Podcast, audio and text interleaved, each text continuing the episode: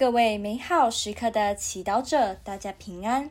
今天是一月六号，我们要聆听的经文来自马尔谷福音七至十一节，主题是说话的谦卑。聆听圣言。那时候，若翰宣告说：“那比我更有力量的，要在我以后来。我连俯身解他的鞋带也不配。我以水洗你们，他却要以圣神洗你们。”在那些日子里，耶稣由加里勒亚纳匝勒来，在约旦河里受了若翰的洗。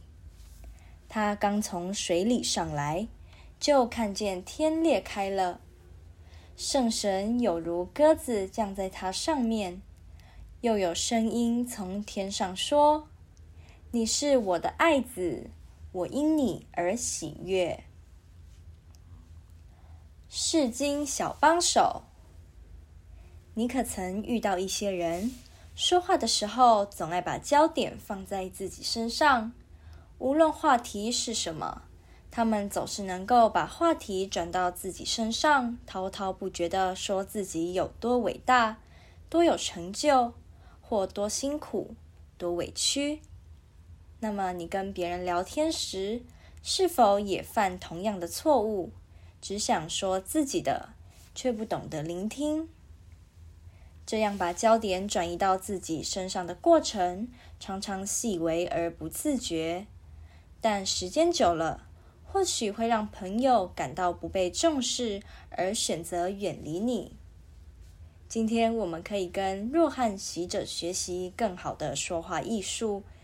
在今天的福音中，我们听到若翰说：“那比我更有力量的，要在我以后来。我连俯身解他的鞋带也不配。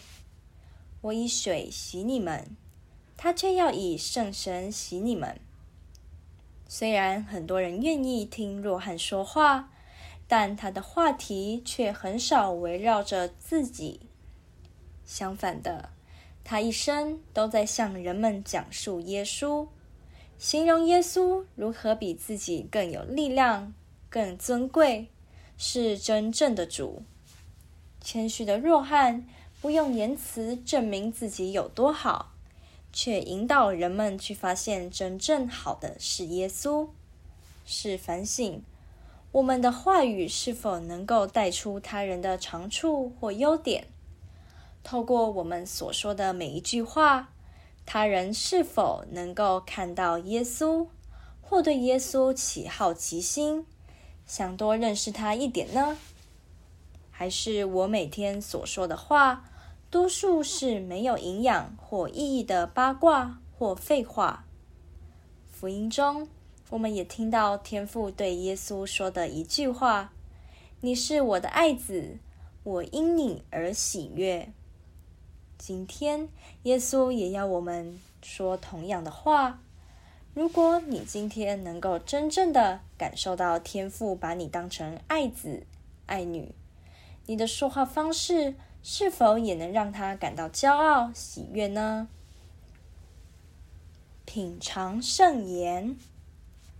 若翰宣告说：“那比我更有力量的，要在我以后来。”